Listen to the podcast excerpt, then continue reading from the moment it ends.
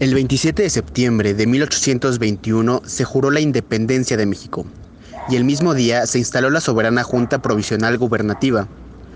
En 1820 y 1821 se habían establecido reglamentos para elegir diputados providenciales.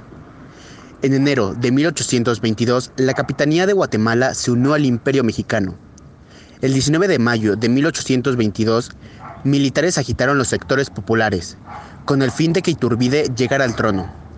El 1 de febrero de 1823, los oficiales que sometieron a Santa Ana promulgaron el plan de caza de Mata en Veracruz.